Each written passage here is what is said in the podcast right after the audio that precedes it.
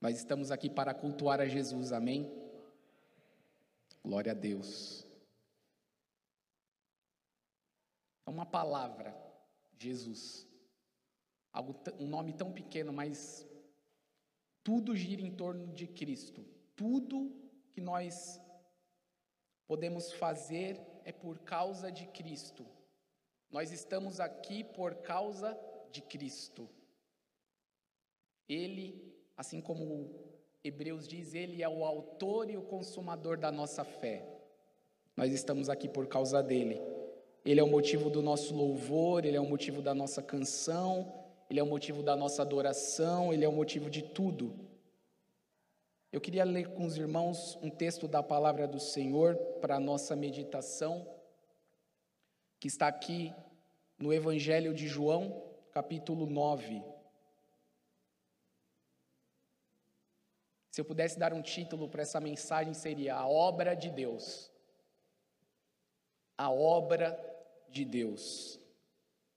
Nós vamos falar aqui sobre a cura de um cego de nascença, que foi um grande sinal registrado por João aqui nesse texto. E o que é interessante nós considerarmos aqui é que no Evangelho de João, todos os, os milagres que Jesus fez, que são apenas sete registrados, têm um objetivo de levar as pessoas a reconhecerem o nome de Jesus, reconhecerem que Jesus é o Filho de Deus e que essas pessoas que reconhecem Jesus como Filho de Deus passam a ter a vida eterna. Então, nós vamos ver aqui esse texto nós vamos ler alguns versículos. Eu peço para que os irmãos mantenham a sua Bíblia aberta aqui nesse texto, que nós vamos ficar basicamente nele em alguns outros versículos do Evangelho de João. A palavra do Senhor diz assim: Ao passar, Jesus viu um cego de nascença. Seus discípulos lhe perguntaram: Mestre, quem pecou, este homem ou seus pais?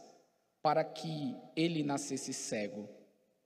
Disse Jesus: Nem ele nem seus pais pecaram, mas isto aconteceu para que a obra de Deus se manifestasse na vida deles. Enquanto é dia, precisamos realizar a obra daquele que me enviou. A noite se aproxima, quando ninguém pode trabalhar.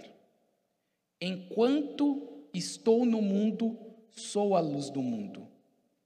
Tendo dito isso, cuspiu no chão, misturou terra com saliva e aplicou-a aos olhos do homem.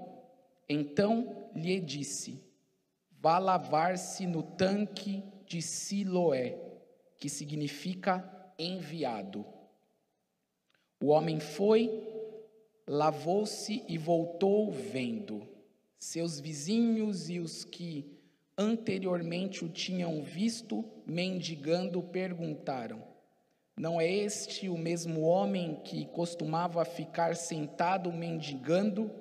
Alguns afirmavam que era ele. Outros diziam: Não, apenas se parece com ele. Mas ele próprio insistia: Sou eu mesmo. Então, como foram Abertos os seus olhos, interrogaram-no eles. Ele respondeu: O homem chamado Jesus misturou terra com saliva, colocou-a nos meus olhos e me disse que fosse lavar-me em Siloé. Fui lavar-me e agora vejo. Eles lhes perguntaram: Onde está esse homem? Não sei, ele disse. Abaixe sua cabeça, por favor.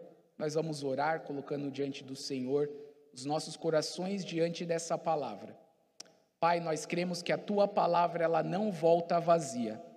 Nós cremos que quando a sua palavra ela é ministrada ao nosso coração, o Senhor ele o Senhor tem a oportunidade de trabalhar em nós para que possamos ser transformados de dentro para fora, para que o nosso espírito seja fortalecido, a nossa alma seja renovada e o nosso corpo seja transformado.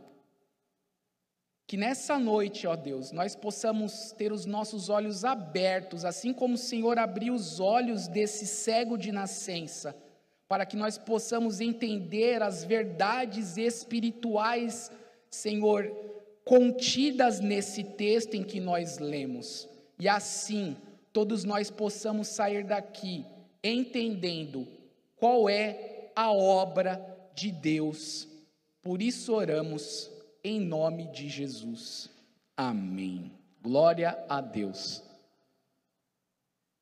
Você já se perguntou quanto a isso? Qual é a obra de Deus? Eu creio que essa é uma pergunta crucial para a nossa caminhada como igreja. Se nós queremos servir a Deus, se nós queremos cumprir a vontade de Deus, se nós queremos fazer as coisas que Deus quer que nós façamos, nós precisamos partir desse princípio. Qual é a obra de Deus para você e para mim? Quando nós lemos esse texto, muitas das vezes eu, quando lia esse texto, muitas vezes eu me focava apenas naquilo que Jesus fez por esse homem de nascença. E assim como a palavra mesmo aqui nos mostra, que Jesus viu um homem de nascença. O que é interessante nós vermos assim nos evangelhos, na trajetória do ministério de Jesus, nós vemos muitas pessoas que se aproximaram de Jesus por meio da fé, e por causa desta fé, essas pessoas se aproximam de Jesus e são salvas, são curadas, são libertas. E o que me chama a atenção aqui nesse texto é que esse cego de nascença, ele não não se aproximou de Jesus. Nós podemos ver isso também em uma outra passagem aqui do Evangelho de João, daquele homem, João capítulo 5, que estava ali sentado à beira do tanque, esperando que o anjo descesse e mexesse nas águas. E quando a primeira pessoa que entrasse dentro do tanque, mexida pelas águas do, do anjo, ela seria curada. E Jesus, da mesma maneira como aconteceu com esse cego de nascença que está aqui, daquele homem que estava sentado à beira do tanque, por 38 anos, com uma enfermidade, não foi aquele homem sentado à beira do tanque que se aproximou de Jesus. Não, Jesus se aproxima dele e diz: O que queres que eu te faça? Da mesma maneira, nós podemos ver aqui nesse cego de nascença. Jesus ele está passando e ele vê o cego de nascença. E a primeira verdade que nós podemos extrair aqui do texto é que Jesus, ele olha para você e para mim. Jesus, ele olhou para você, meu irmão e minha irmã, quando você era cego.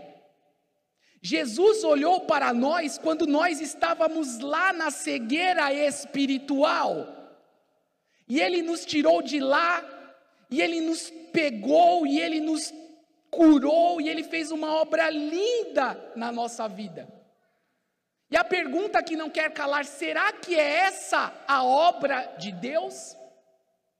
Apenas pegar uma pessoa que está enferma, apenas pegar uma pessoa que está debilitada no seu emocional e trazer essa pessoa para uma condição melhor, é tirar uma pessoa que está toda endividada e tirar essa pessoa e levá-la para uma condição que ela não tem problemas financeiros.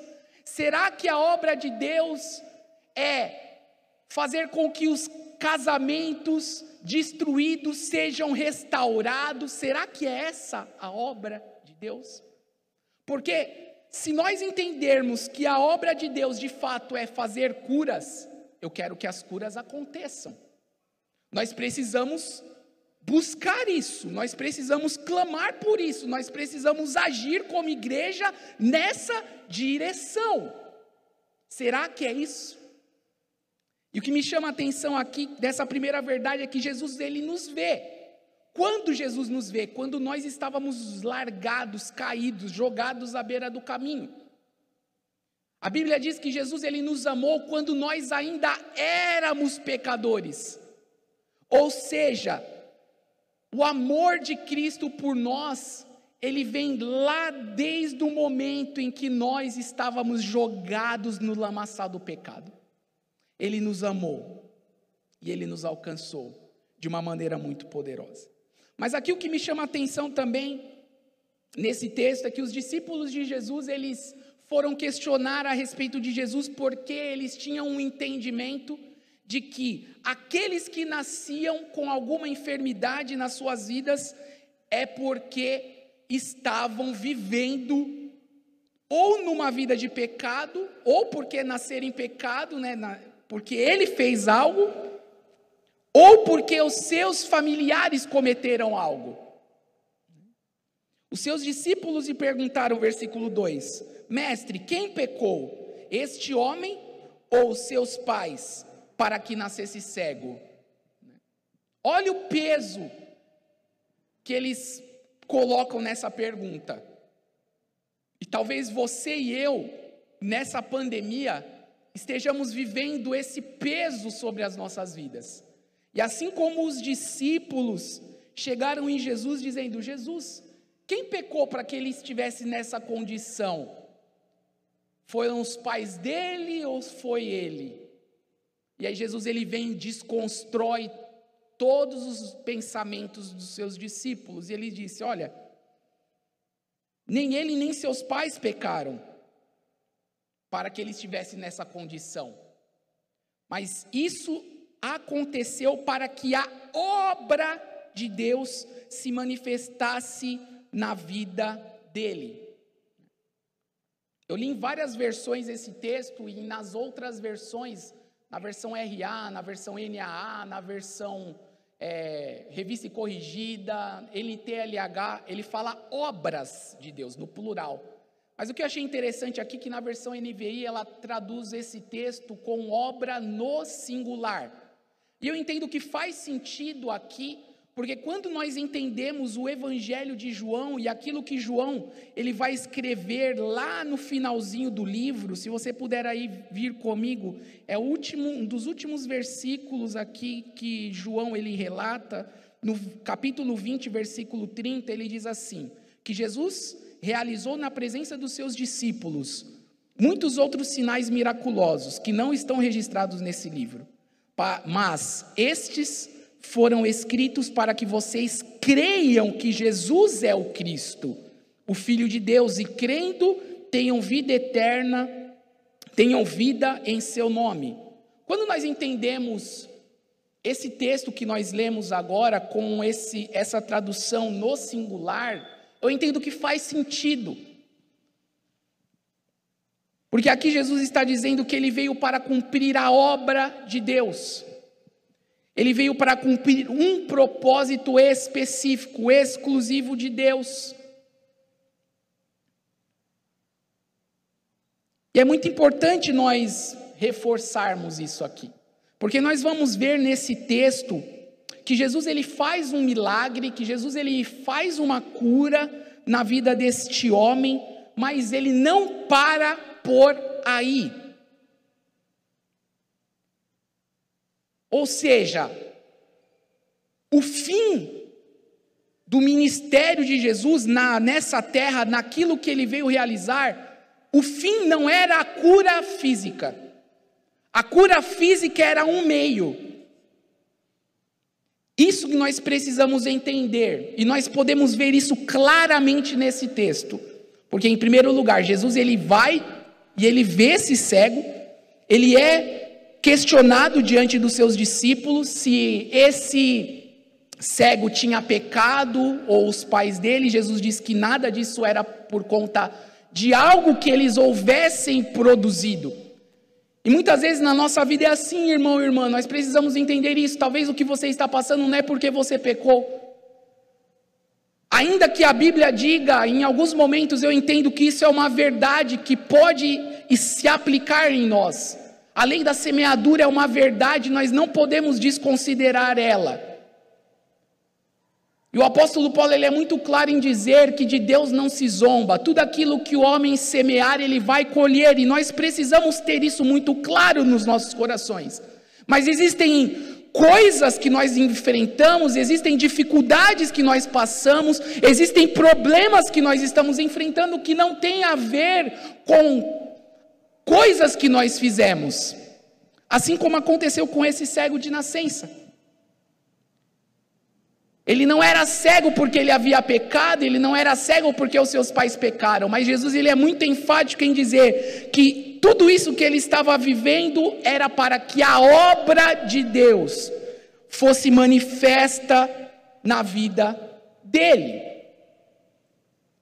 E no versículo 4, Jesus vai dizer assim: Enquanto é dia, precisamos realizar a obra daquele que me enviou. Ou seja, Deus enviou Jesus para realizar uma obra. Jesus, quando voltou ao Pai, ele comissionou a sua igreja para uma obra. E a questão é: será que nós estamos realizando a obra de Deus que nos foi comissionada por Jesus? Nós precisamos parar aqui. Porque se nós pararmos apenas na cura do cego, né?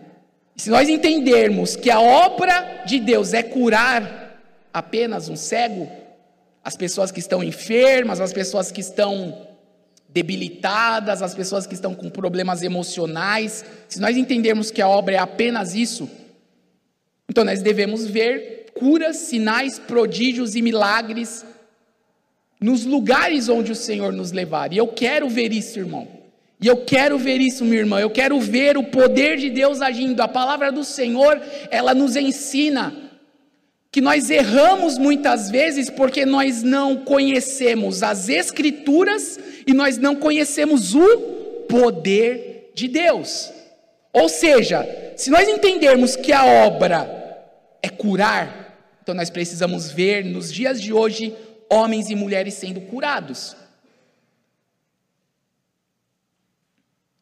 E eu creio que Deus ele é poderoso. Deus ele age. Deus ele na sua infinita graça, na sua infinita misericórdia, ele está agindo. Mas nós precisamos entender, e a minha argumentação com os irmãos nessa noite, que nós vamos entender que a obra de Deus nós vamos entender aqui nesse texto. Então fique aí atento que nós vamos falar sobre isso. Então Jesus ele deixa muito claro que ele tinha uma obra para fazer. E Jesus ele cumpriu a obra que Deus havia ordenado a ele. E aí Jesus ele no decorrer do texto nós sabemos o que aconteceu, ele vai ali no chão, pega o barro ali, ele cospe no chão, ele mistura a saliva com a terra, e ele aplica aos olhos daquele cego de nascença e diz para ele: vai lá no tanque de Siloé e se lava. E ele foi e fez aquilo que Jesus havia ordenado, e nós sabemos o que aconteceu. Aconteceu um milagre. Aquele cego passou a ver. Que obra maravilhosa. Que obra tremenda, que obra geniosa, que obra grandiosa.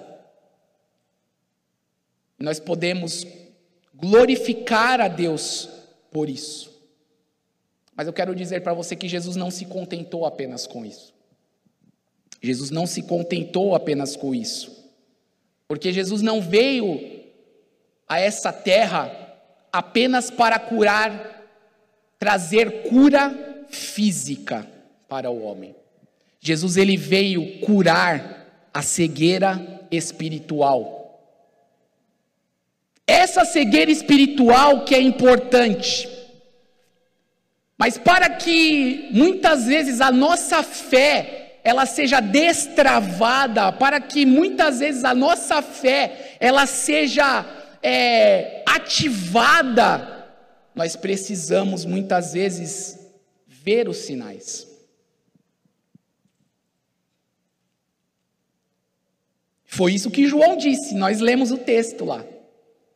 Que esses sinais foram escritos para que quem pudesse ver esses sinais crescem que Jesus é o Cristo. Mas nós também sabemos o que Jesus ele diz para Tomé. Jesus diz para Tomé: porque você viu, você creu, mais bem-aventurados são aqueles que não viram e creram. Ou seja, o sinal, ele é um meio, mas ele não é um fim. O fim está em crer em Jesus. Ou seja, qual é a obra? A obra é fazer com que o nome de Jesus seja conhecido. Tudo gira em torno de o nome de Jesus ser conhecido. E é importante nós entendermos isso. Porque depois, depois que Jesus ele cura o cego de nascença, porque Jesus ele coloca o barro sobre os olhos dele e pede para ele ir lá no tanque de Siloé. Mas só que depois que ele volta, Jesus não estava mais no lugar. Ele vai, se lava e retorna. E aí começa o momento em que esse cego de nascença ele vai começar a ser questionado por aquelas pessoas que estavam ali da sua cidade, por seus amigos, por aquelas pessoas que viam ele todos os dias ali mendigando, pedindo as esmolas, porque ele não tinha condição de trabalhar, não tinha condição de fazer nada, um cego né, hoje eu vejo um milagre assim, né, nos dias atuais, né, quando eu trabalhava em São Paulo e ali na Avenida Paulista eu via muitos cegos, né, andando por lá, pessoas que iam para os seus trabalhos, advogados, um monte de coisa. Eu falei, nossa, glória a Deus, naquele tempo era difícil, não era assim. Diferente de hoje. Então o cego ele dependia de esmola, dependia de tantas coisas e ele recebe um milagre de Jesus. Mas Jesus não estava lá, nós lemos isso aqui no versículo 12. Aí as pessoas perguntaram para ele: Onde está esse homem que fez isso na sua vida? Cadê ele? E ele falou: Não sei. Eu sei que o nome dele é Jesus. Ele misturou uma terra com saliva, ele colocou nos meus olhos, e ele pediu para eu ir lá no tanque de Siloé para eu me lavar. Eu fui, me lavei. Quando eu, quando eu me lavei, eu fui curado. Agora eu tenho os dois olhos, eu consigo ver, consigo ver. E as pessoas perguntam: cadê ele? E o próprio cego não sabia. E ao longo do dia, nós vamos ver aqui, nós não vamos ler o texto, nós não teremos tempo para isso, mas do versículo 13 até o versículo 30, nós vamos ver os fariseus questionando esse cego, porque Jesus, ele fez, aqui no livro de João, se nós entendermos aqui, Todos esses sinais que foram escritos, eles vão muito de encontro com aquilo que os fariseus colocavam é, como, como descrições ou como pré-requisitos para o Messias. Era isso. E um dos pré-requisitos dos fariseus para é, aceitarem a vinda do Messias era que ele tinha que curar um cego de nascença. Era uma tradição ali entre os fariseus. E quando eles veem que o nome de Jesus está envolvido nessa, nessa cura, nesse milagre, aí eles vão questionar o cego. E eles chegam diante do cego por uma vez e perguntam: E aí, quem curou você? Aí ele fala: Foi Jesus. Aconteceu assim, assim, assado. E aí eles pedem para chamar o pai e a mãe dele para confirmar mesmo, porque eles não estavam acreditando. Né? Aquilo que os nossos olhos muitas vezes veem, muitas vezes o nosso coração não acredita. E aqui o que estava acontecendo é que no coração dos fariseus eles não queriam acreditar que Jesus era o Messias, e eles estavam fazendo de tudo, porque eles já haviam decidido isso. A decisão dos fariseus era de fato não acreditar em Jesus. Jesus podia fazer milagres, Jesus podia fazer cura, Jesus podia fazer tudo, eles já diz, diziam: Ele, nós não vamos crer nele. Ponto. E aí eles vão argumentar aqui com esse cego. Chamaram o pai e a mãe dele, pai e a mãe dele com medo ali de colocar, falar, né? Olha, de fato meu filho era cego. Fala, fala com ele, ele tem idade, questiona ele. E eles fizeram isso, até que chegou num ponto que o cego de nascença, que já era um, um curado, e eu vou dizer aqui um curado, não um salvo ainda, mas um curado. Ele já estava num processo de, de, de viver a salvação de Cristo. Mas ali ele já estava reconhecendo de alguma maneira: olha, vocês querem adorar esse homem que fez isso? Aí os fariseus ficam né, doidos ali com ele e expulsam ele do, do, lugar da sinagoga, eles expulsam ele de lá. Né? E aí eu queria ver com os irmãos aqui, versículo 35 do texto. Porque aí Jesus ele ouviu dizer que aquele cego que havia sido curado por ele, ele tinha é, sido expulso da sinagoga. Aí Jesus ele volta lá para falar com ele. E aí nós vamos ler esse texto, nós vamos ver que nós podemos entender aqui que a obra de Cristo ainda não estava completa. E Jesus ele teve que voltar lá para cumprir a obra de Deus. E aí ele vai dizer assim, versículo 35: Ouviu que havia Jesus ouviu que o haviam expulsado, e ao encontrá-lo disse: Você crê no Filho do homem? Perguntou o homem: Quem é ele? Senhor, para que eu creia nele. E aí no versículo 37, Jesus disse: Você já o tem visto, é aquele que está falando com você. Então o homem disse: Senhor, eu creio, e o adorou. E Jesus disse: Eu vim a esse mundo para julgamento, a fim de que os cegos vejam e os que não veem se tornem cegos. Ou seja, Jesus fez uma cura maravilhosa na vida desse cego, mas a obra não estava completa. A obra de Jesus, ele teve que voltar lá e questionar o, o cego que havia sido curado. Você crê no Filho do Homem? E esse homem, ele responde algo aqui: Quem é ele? Quem é ele? Cadê ele? Cadê ele, Senhor? Para que eu creia. Ou seja, a cura, o fim da cura em si mesma, muitas vezes não vai levar as pessoas a reconhecerem o Cristo.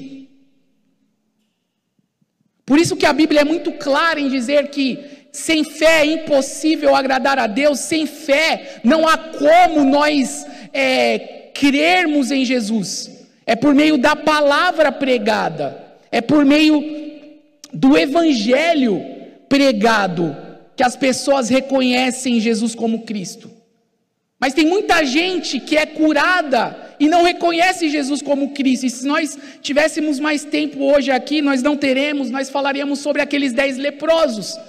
Que Jesus ele curou os dez, mas quantos voltaram para reconhecer Jesus como Cristo e a obra de Deus de fato se concretizar na vida? Então quero te dizer, meu irmão e minha irmã, se você está esperando por uma cura de Deus, eu quero te dizer, Jesus, ele pode te curar. Jesus, ele pode restaurar toda a dor, toda enfermidade, todos os relacionamentos quebrados, Jesus pode fazer tudo isso. Mas não é essa a obra de Deus. Isso não é, a, não é o principal. Isso não é o alvo, isso não é o principal objetivo da obra de Deus. O principal é fazer com que as pessoas creiam no Filho, para que elas creiam que Jesus é o Filho de Deus. Jesus teve que voltar lá. Se Jesus não tivesse voltado, talvez esse homem poderia estar curado, mas não salvo. E nós precisamos entender isso. Eu quero aqui abrir com você João capítulo 6, versículo 29, que diz assim: Jesus respondeu: A obra de Deus é esta, crer naquele que ele enviou. Jesus ele é muito claro aqui. A minha obra não é apenas vir curar, a minha obra não é apenas expulsar demônios, a minha obra é clara, assim como Arnaldo César Coelho dizia, a regra é clara. A minha obra é crer naquele que ele enviou. E quem é aquele que ele enviou? É ele mesmo. Jesus veio para manifestar a obra de Deus na pessoa dele mesmo. Então, querido e querida irmã, eu sei que nós, a partir do momento em que nós entregamos a nossa vida para Jesus e de fato o reconhecemos como o Senhor e o Salvador da nossa vida, nós vamos viver uma vida no Espírito. E a palavra de Deus diz aqui no Evangelho de João que aqueles que nasceram do Espírito, eles, o Espírito ele os leva como um vento eles vão para a direita, eles vão para a esquerda, eles não sabem o que vai acontecer, porque aqueles que são nascidos de Deus, eles vivem uma vida no Espírito. E nós precisamos crer que Deus ele é poderoso, que Deus ele faz milagres, eu creio nisso, eu creio que Deus ele tem preservado muitas pessoas desse Covid, glória a Deus por isso, por pessoas que foram curadas, restauradas, nós vimos hoje aqui, os meninos do Ministério de Louvor, que todos pegaram o Covid aqui, os meninos que estavam aqui, ó, Serginho, João Pedro, Dani, foram curados, glória a Deus, que voltaram aqui para servir ao Senhor, mas eu quero dizer que a obra do Senhor não é essa apenas. O principal não é isso, o principal é fazer com que o nome do Senhor seja conhecido, e eu quero te desafiar, meu irmão e minha irmã, que nós possamos fazer com que o nome de Jesus seja conhecido, porque se nós formos e ministrarmos cura na vida de alguém, mas essa pessoa não reconhecer Jesus como Senhor e Salvador da vida dele, a obra não está completa. E nós precisamos ter muito claro isso. Lógico que eu creio, assim como Jesus ele fazia sinais, prodígios e milagres, e as pessoas que de alguma maneira entendiam isso pela fé, os seus olhos espirituais eram abertos, a sua mente era aberta, o Espírito Santo entrava, convencia o homem do pecado, do juízo e da justiça, e elas podiam ver que Jesus era o Cristo, Jesus era o Filho de Deus, Jesus, em Jesus estava a vida eterna, e essas pessoas eram salvas, da mesma maneira nós. Que nós não nos apeguemos apenas a uma cura física, que nós não nos apeguemos apenas a um relacionamento restaurado, mas que o fim de todos esses sinais, o fim desses milagres seja Jesus sendo reconhecido como Cristo. E as pessoas, elas tenham a oportunidade de serem salvas da cegueira espiritual e não apenas de uma cegueira física. E eu quero concluir essa mensagem aqui no Evangelho de João mesmo, capítulo 4, versículo 34. No culto de quarta-feira, nós estávamos ali no, no, momento de oração. Aí o Fúvio pediu para eu orar. Aí eu orei, ele falou: Isso é tema de pregação. Eu falei: Nossa, irmão, então vamos pregar. Glória a Deus. Então vai ser o finzinho da minha mensagem hoje, os irmãos. Aqui em João capítulo 4, versículo 34, Jesus está dizendo assim: A minha comida é fazer a vontade daquele que me enviou e concluir a sua obra. Não é a nossa obra, é a obra de Deus. Jesus ele tem muito claro isso no seu coração. Ele não veio aqui para fazer a sua vontade, ele não veio aqui para cumprir os seus propósitos, os seus sonhos, os seus projetos. Ele se humilha, assume a forma de servo e ele entende que a comida dele era fazer a vontade daquele que o enviou e concluir a sua obra, que é fazer com que Jesus seja conhecido, fazer com que ele mesmo seja reconhecido como o Filho de Deus, o enviado. Olha que interessante, Siloé, né, é, o, aquele cego foi enviado para o tanque de Siloé, que, que significa né, o enviado. É isso que nós lemos aqui? Significa o enviado. Jesus ele deixa muito claro isso aqui. E aí no versículo 35 ele vai dizer assim: Vocês não dizem, daqui a quatro meses haverá colheita? Eu lhes digo: abram os olhos e vejam os campos, eles estão maduros para a colheita. Aquele que colhe recebe o seu salário e colhe fruto para a vida eterna, de forma que se alegram juntos o que semeiam e o que colhe. Assim é verdadeiro ditado: um semeia, outro colhe. Eu os enviei para colherem o que vocês não cultivaram. Outros realizaram o trabalho árduo e vocês vieram a usufruir do trabalho deles. O que Jesus está dizendo aqui? Eu tenho ouvido muitas pessoas, e talvez o nosso entendimento é: olha, nesse tempo de pandemia, muitas pessoas estão se abrindo para o Evangelho, e de fato estão. Mas eu quero te dizer que, desde o momento em que Jesus veio a essa terra, os campos estão brancos. Desde o momento em que Jesus pisou os pés aqui como um homem, como um servo obediente, o um servo fiel, o um servo de dores, que sabe o que é padecer todas as lutas, todas as dificuldades que eu e você enfrentamos, os campos já estão brancos. Os campos já estão brancos. Então o que cabe a você e a mim? Cumprir a obra que Jesus nos deixou. Então vá, querido e seja um, e seja um propagador desse evangelho sem medo. E seja um propagador dessa mensagem com coragem. Creia que a mesma obra que Jesus fez na sua vida, Ele pode fazer na vida do seu vizinho. Creia que a mesma obra que Ele fez no seu casamento, restaurando a sua vida e te dando a salvação, não apenas no seu casamento, mas te levando para o céu, porque Jesus Ele faz uma obra completa. Creia que Ele pode fazer nos casamentos que estão restaurados de pessoas que você conhece.